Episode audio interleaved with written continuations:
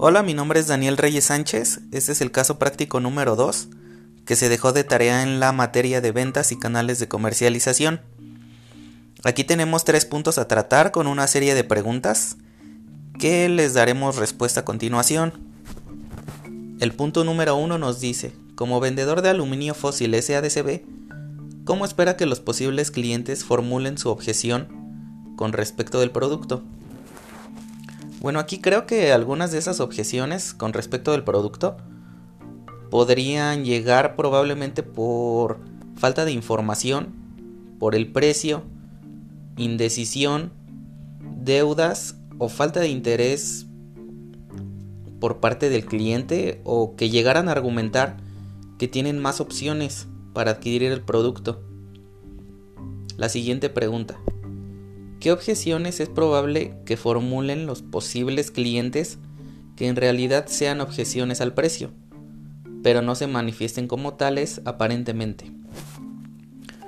Bueno, creo que algunas de estas objeciones al precio sería argumentar que hay competencia con un precio inferior. Otra sería desconfianza hacia la marca, que tiene un presupuesto limitado que la decisión no depende de dicha persona o que tienen otro proveedor.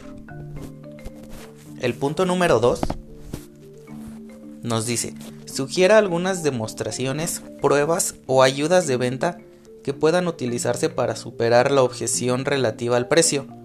Poner ejemplo sobre su aplicación. Eh, aquí podemos clasificar las necesidades de la empresa antes de hablar de precios, que serían eh, analizar las causas de la objeción al precio, clasificar el valor de su oferta, ofrecer confianza y marcar una diferencia con su producto y el saber negociar. Eh, como ejemplo, eh, podríamos buscar otro entorno para concluir la, la negociación, como ir a tomar un café es una buena opción ya que puede ayudar a abrir los canales de comunicación, empatizar y establecer una relación de confianza. Eh, si se está seguro de la calidad del producto, podría utilizar el comprar ahora y pagar después. Eh, así se el cliente termina por convencer y hay más posibilidad de concretar la venta. Bueno, este punto sería este, dependiendo, ¿verdad? De las facilidades que exista al, al venderle el producto al cliente. Y antes de llegar a este a un punto sobre bajar el precio, que es lo que queremos evitar, se pueden ofrecer facilidades, llegar, eh, agregar plazos y dar garantías que incrementen la seguridad del comprador. Y por último, el punto 3 que nos dice, ¿dónde debe hacerse mayor hincapié al responder a la objeción sobre el precio? Bueno, aquí creo que debe hacerse al conocer la necesidad del cliente y ofrecerle algo que le va a solucionar su necesidad.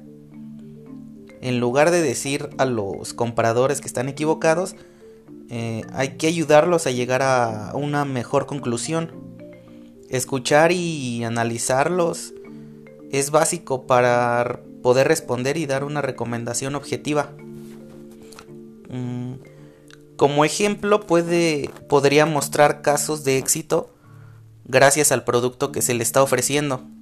Ofrecer un pago trimestral en lugar de uno adelantado o uno mensual. Y por último, resaltar eh, las características y los puntos fuertes del producto su valor en general.